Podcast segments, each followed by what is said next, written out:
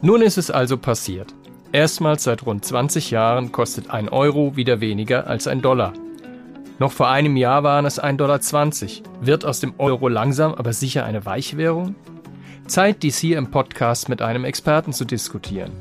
Ulrich Leuchtmann leitet das Devisenmarkt Research der Commerzbank. Er ist heute bei uns zu Gast und damit herzlich willkommen zu einer neuen Folge des FAZ-Podcasts Finanzen und Immobilien. Mein Name ist Martin Hock. Und ich bin Dennis Kremer. Schön, dass Sie dabei sind an diesem Dienstag, den 23. August. Dennis, du guckst ja auch mal gerne auf einen Kurschart. Wenn man da auf den Euro zum Dollar oder Franken schaut, wird dir da auch etwas flau im Magen? Ja, wenn man nur auf den Chart schaut, auf jeden Fall. Das erinnert einen ein bisschen an eine Skipiste. Und zwar eine schwarze Skipiste, einige Buckel und Steilenge und gerade am Schlussstück sieht's ganz schön wild aus. Allerdings. Du warst schon im Sommerurlaub. Hattest du das Gefühl, dass es im Euro-Ausland teurer geworden ist? Also ich war eine Woche in Schweden und in Schweden ist es ja traditionell teuer. Insofern davon kann man das nicht ableiten. Aber insgesamt habe ich doch mit einigen Leuten gesprochen, die alle das Gefühl hatten, in diesem Jahr war es durchaus teurer. So richtig unterscheiden kann man das natürlich nicht. Es ist nicht ganz einfach, weil wir ja auch hier diese Teuerung haben, ganz besonders im Gastgewerbe, wo man sich ja im Urlaub dann auch durchaus mal auffällt. Ja, es haben Wechselkurse ja so an sich, dass man dann nicht so recht merkt, woran es genau liegt, wenn die Sachen teurer werden. Das ist, ähm, ja, man merkt es wird teurer, aber man weiß es eigentlich nicht und mit dem Wechselkurs verbindet man es eigentlich selten. Allerdings muss man schon sagen, wenn der Euro jetzt weiter an Wert verlieren wird, ich denke, dann werden wir das schon stark merken, auch wenn man sagen muss, klar, wer jetzt in der Schweiz äh, Urlaub gemacht hat oder noch Urlaub doch machen wird, der wird sehen, das ist im Prinzip nur der Unterschied zwischen sehr teuer und furchtbar teuer. Ja, allerdings. naja, hoffen wir mal, dass nicht bald jedes Land mit einer anderen Währung zu so einer Schweiz wird für uns. Aber das wollen wir heute auch Ulrich Leuchtmann fragen, der uns hoffentlich ein bisschen Hoffnung machen kann. Guten Tag, Herr Leuchtmann. Herzlich willkommen bei uns im Podcast. Hallo. Ja, der Euro. Es hat sich ja schon eine Weile abgezeichnet, aber nun ist es passiert. Seit gestern Nachmittag kostet der Euro wohl bis auf weiteres weniger als einen Dollar. Wieder muss man ja sagen, weil das vor 20 Jahren ja auch schon so war.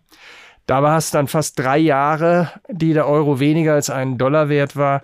Was meinen Sie, wie lange wird es diesmal dauern? Na, ich glaube, diese Niveaus unter Parität, das ist schon extrem. Und wir haben auch in gewisser Weise natürlich momentan extreme Umstände, die das rechtfertigen. Allerdings glaube ich, ist das nicht Normalzustand. Also wenn wir wieder in ruhigere Fahrwasser kommen würden, was die Energiepreise betrifft, was die Konjunkturaussichten betrifft, dann wären, glaube ich, solche niedrigen Niveaus nicht gerechtfertigt. Also ungewöhnliche Umstände rechtfertigen das, aber die bleiben ja hoffentlich nicht immer. Also, das heißt, es gibt Hoffnung, dass es diesmal keine drei Jahre werden. Aber die andere Frage ist natürlich, wie tief kann es runtergehen? Ende Oktober des Jahres 2000 hatte der Euro bei knapp 83 US-Cent seinen historischen Tiefstand. Wie sieht's denn diesmal aus? Wie weit könnte das denn noch abwärts gehen?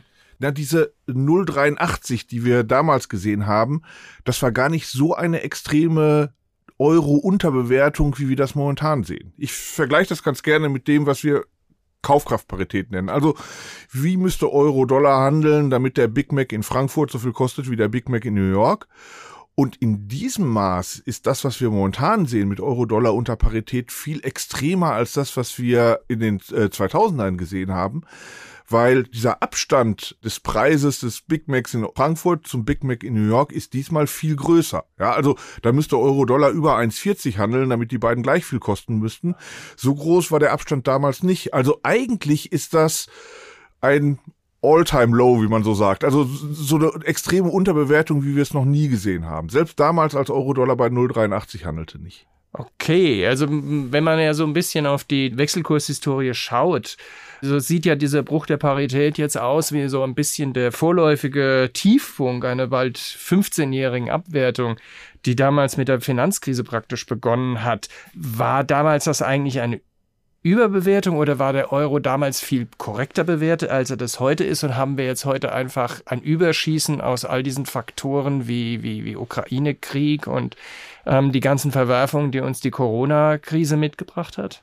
Na, es ist schon so, dass, sag mal, Euro-Dollar um 1,60, was so der Höchstpunkt war äh, insgesamt im Verlauf, da war der Euro schon sehr teuer. Da, auch dafür gab es damals Gründe, aber das war etwas, was mittel- bis langfristig nicht durchhaltbar war. Aus meiner Sicht ist so diese Phase der deutlichen Euro-Schwäche seit 2014. Als wir von Niveaus um 1,40 kamen, da war das alles so fair bewertet, ne? Also diese Big Mac-Regel, die passte damals. Und dann ist es ja auf roundabout kurz über Parität gefallen. 1,05 oder sowas waren damals die Tiefstände. Das ist, glaube ich, für mich so der Anfang dieser langen Schwächephase des Euros. Und wenn man es so sieht, sind die Gründe auch nicht so schwer zu finden, weil 2014 kündigte sich an, dass die EZB lange Zeit eine sehr expansive Geldpolitik eine, fahren wird, obwohl die Euroraumkrise ja schon längst vorbei war. Das heißt also, ja, die EZB hat ja einen gesamten Zinszyklus der FED ausgelassen. Also das wurde damals absehbar. Also es ist schon viel EZB in dieser Euro-Schwäche drin, weil sie halt so lange so extrem expansiv agiert hat. Okay, also das ist ein gutes Stichwort. Es ist viel EZB drin, denn das ist ja so die Frage, die man sich stellt, wenn man so auf den Dollarindex schaut. Ähm, der steht jetzt, glaube ich, was habe ich gesehen heute Morgen bei knapp 109. Das ist ja im historischen Durchschnitt wahnsinnig hoch, auch wenn es ähm, dann auch höhere Punkte gab, aber eigentlich nur weniger. Also ähm, irgendwann in den 80ern und in den frühen 2000ern war der Dollarindex mal höher.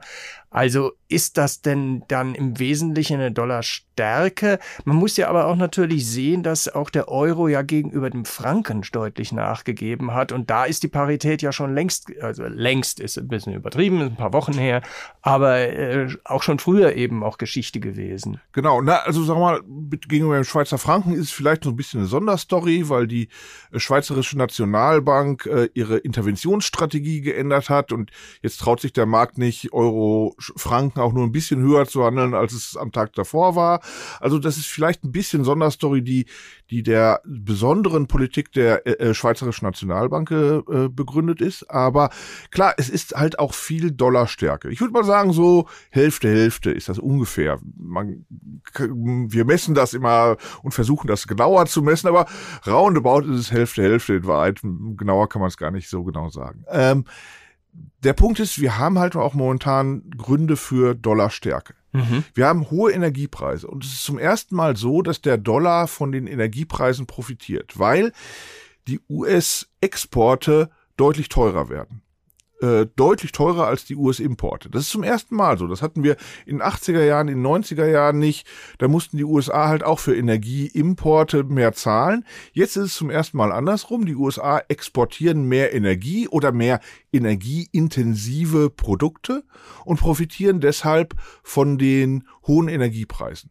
Und das ist eine neue Entwicklung und davon profitiert der Dollar jetzt zum ersten Mal äh, seit Jahrzehnten. Und das ist deshalb etwas, was natürlich auch den Dollar stark macht. Aber hinzu kommt natürlich auch der Unterschied in der Geldpolitik, ja.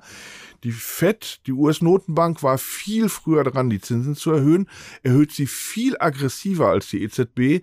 Und das ist natürlich auch ein Punkt, der den Dollar attraktiver macht. Egal, ob die US-Notenbank dann im nächsten Jahr vielleicht die Zinsen wieder senkt.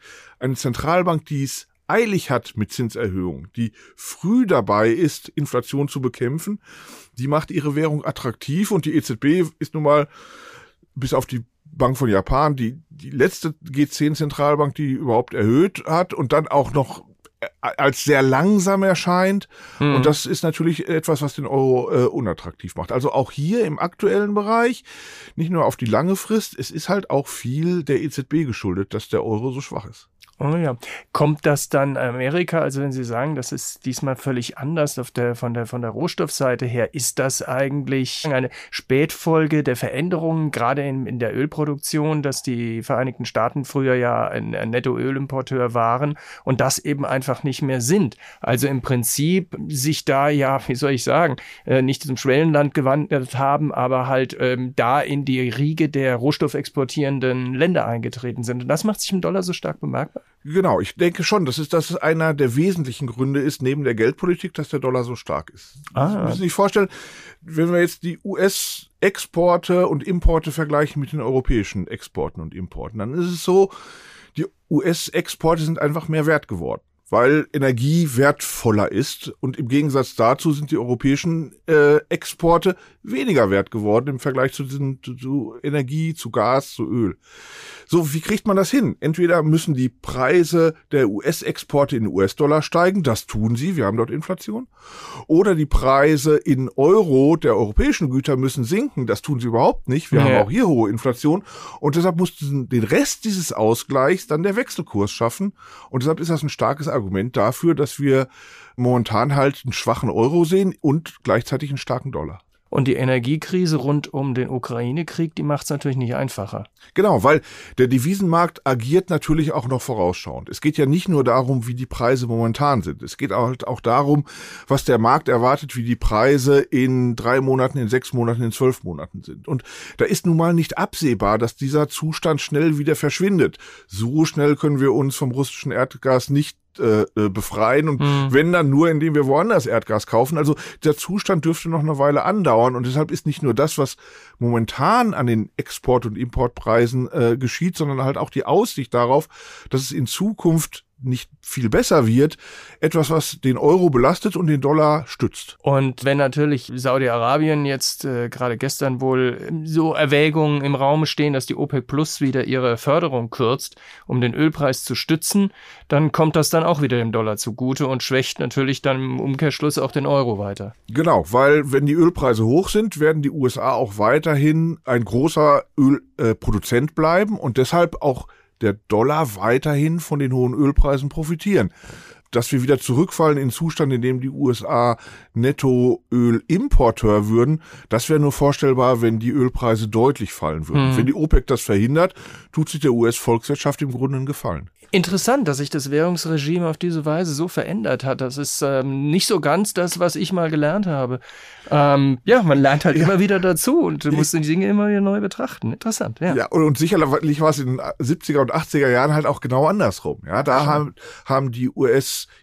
US-Importpreise deutlich zugelegt, viel mehr als die US-Exportpreise, als die Ölpreise damals in den Ölkrisen gestiegen waren. Also da haben wir einen deutlichen Wandel äh, erlebt in den letzten Jahren und jetzt wird es halt zum ersten Mal relevant, wo die Ölpreise so deutlich steigen. Ja, ich erinnere mich noch an den, an, als Chrysler in den Seilen hing in den 70ern, da fraß so ein Chrysler auf 100 Kilometern 20 Liter Sprit. Ja.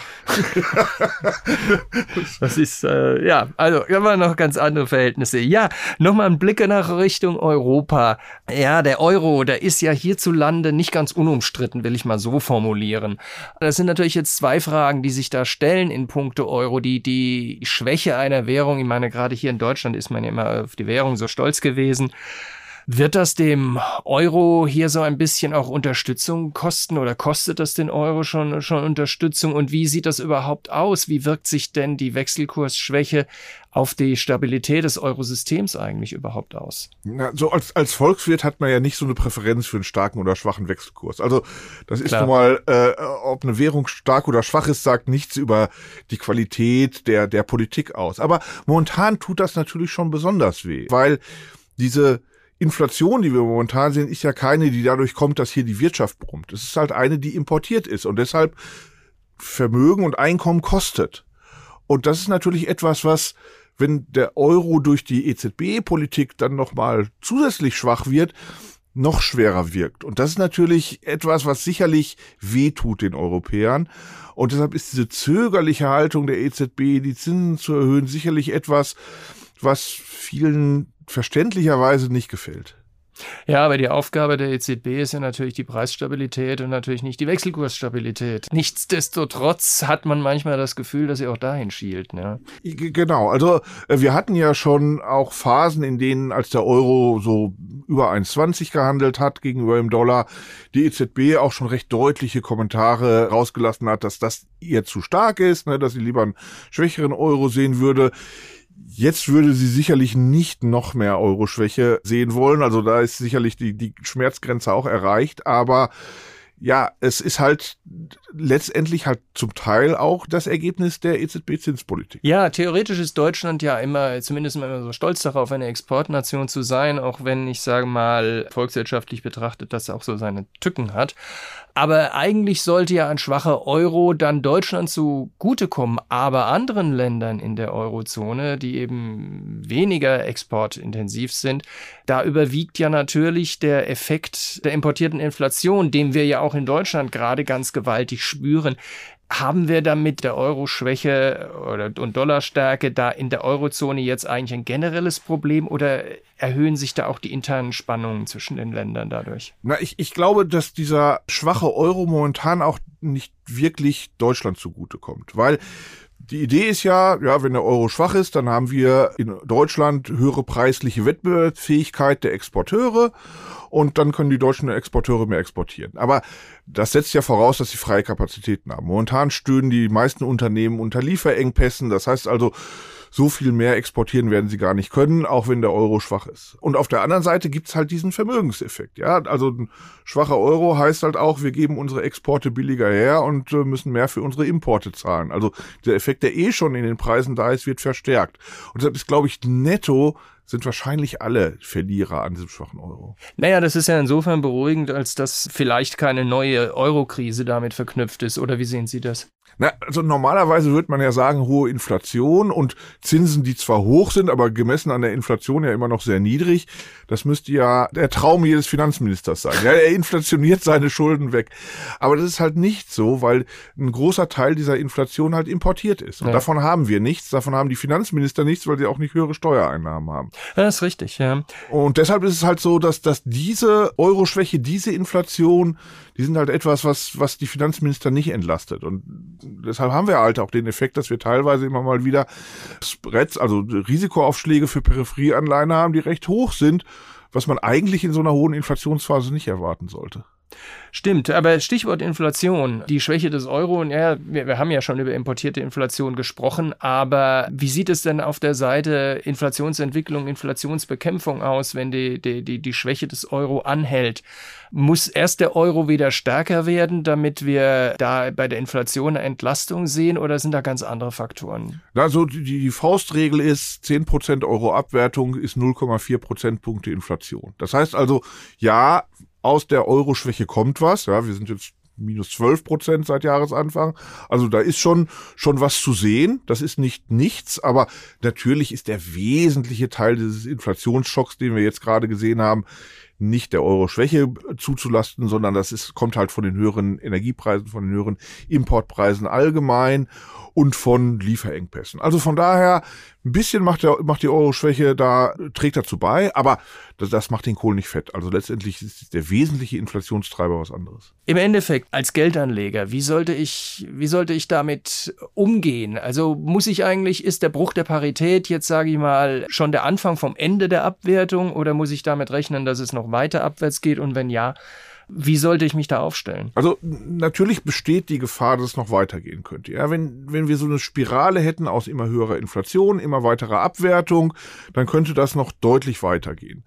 Verhindern kann das die EZB, wenn sie die Zinsen jetzt deutlich erhöht und damit die Inflationsgefahren für den Markt sichtbar bekämpft dann kann auch wieder Schluss sein damit und dann kann es auch wieder mit Euro-Dollar aufwärts gehen, wenn es denn dann mit der Rezession hier im Euroraum nicht so schlimm kommt. Wenn die Energiekosten dann auch mal wieder ein bisschen runtergehen, dann sind diese extremen Niveaus sicherlich nicht gerechtfertigt. Aber wie gesagt, die Gefahr ist da, dass es halt doch auch noch weiter nach unten gehen kann mit Euro-Dollar, wenn die EZB da nicht sehr aktiv gegensteuert. Ja, und was, was tue ich dann als Anleger? Sollte ich, was weiß ich, sollte ich Fremdwährungsanleihen kaufen, Dollaranleihen kaufen oder amerikanische Aktien? Wäre das jetzt vielleicht der falsche Zeitpunkt oder was meinen Sie? Ich, ich finde es ehrlich gesagt für einen privaten Anleger immer schwer, so einen Tipp zu geben, weil ich habe früher, bevor ich Research gemacht habe, auch Währungen gemanagt das ist halt ein hartes Geschäft. Da muss man morgens an, an den Tisch und den ganzen Tag sich damit beschäftigen und abends hat man vielleicht ein bisschen Gewinn. Also das jetzt einfach so Buy-and-Hold-Strategien zu machen, wie das bei Aktien vielleicht sinnvoll ist oder vielleicht auch bei Renten sinnvoll ist, das ist bei Wechselkursen natürlich schwieriger, weil da gibt's ja nicht sozusagen so einen natürlichen Ertrag darauf wie bei, bei Aktien oder Renten. Und deshalb habe ich so ein bisschen Tendenz dazu, wie ich selber agieren würde und sagen, na, wenn mein Einkommen in Euro ist und meine Ausgaben in Euro sind, macht es eigentlich auch Sinn, dass die, der größte Teil meiner, meiner Ersparnisse im Euro ist. Und alles, was man dazu macht, das kommt halt immer so ein bisschen darauf an, was man sonst im Portfolio hat, wie die Wechselkurse damit korreliert sind. Weil das ist natürlich schon eine schicke Sache mit den Devisen. Da gibt es Korrelationen mit, mit Aktienperformance, mit Rentenperformance. Die ändern sich aber auch über die Zeit. Aber da kann man immer so ein bisschen Fremdwährungspositionen fahren, die so, so ein bisschen das Risiko rausnehmen eher. Das, so würde ich es eher sehen, äh, als sinnvolle Strategie, wenn man nicht wirklich jeden Tag acht Stunden, zehn Stunden, zwölf Stunden am Tisch sein will. Ja, und dann sollte man ja natürlich auch gucken, die Frage ist natürlich ähm, die Dollarstärke was heißt die für die USA und was heißt die für amerikanische Aktien? Also ich kann natürlich gerne Wechselkursgewinne mit äh, Kapitalanlagen in den USA einfahren. Das nützt mir ja alles nichts, wenn die Kurse dann, weil der Markt der Meinung ist, dass der starke Dollar der US-Wirtschaft schadet, äh, die Kurse runtergehen, dann kommt das bestenfalls auf Null raus. Also ich habe immer Respekt vor, vor Wechselkursen und ich bin Wechselkursprognosen, also ich habe keine. Haben Sie denn eine? Nein, nein ich, ich habe sowieso keine. Aus, aus Compliance-Gründen darf jemand, der jeden Tag darüber schreibt, natürlich nicht sein privates Geld darauf setzen. Aber ich würde es eher so sehen. Sehen Sie, also der Euro ist sehr schwach und wenn sich's normalisiert, dann äh, kann er auch wieder zulegen und sich erholen. Also und dann muss man sich überlegen, was passiert denn mit dem Rest meines Portfolios? Gewinnt das in so einem Zustand? Dann kann ich vielleicht auf den Wechselkursertrag verzichten. Ähm, oder verliert es dabei, dann ist es natürlich schön, wenn ich ein bisschen äh, Wechselkursgewinn einstreichen kann. Und auf der anderen Seite, wenn es hier extrem wird mit Rezession etc., gewinne ich dann oder verliere ich mit dem Rest meines Portfolios und so würde ich dann vielleicht die, die Wechselkurs ähm, Positionierung fahren, dass es so ein bisschen einen Blick darauf hat, was passiert im, im Rest meines Portfolios, wenn Euro-Dollar steigt oder fällt. Okay. Gibt es denn eine Wechselkursprognose der Commerzbank? Ja, die gibt es. Ich habe für Jahresende habe ich eine 098 drin. Das ist so ein Szenario, wo es nicht allzu schlimm wird, wo man vielleicht auch am Jahresende so ein bisschen wieder Licht am Ende des Tunnels sehen kann. Dann geht's glaube ich nicht weiter runter, aber das basiert natürlich auf dieser Annahme. Ja, dann sind wir natürlich 0,98, da sind wir jetzt ja gar nicht so sehr weit weg von. Also das hieße dann eigentlich im Grunde, dass die Abwertung ja in diesem Jahr nicht wesentlich weitergeht. Genau, und deshalb muss man dann auch schon ein bisschen wieder Licht am Ende des Tunnels sehen. Wir brauchen dann auch eine aktive EZB, die die Zinsen deutlich erhöht und auch dem Markt klar macht, das würde sie auch weitermachen, wenn Inflationsdruck hoch bleibt.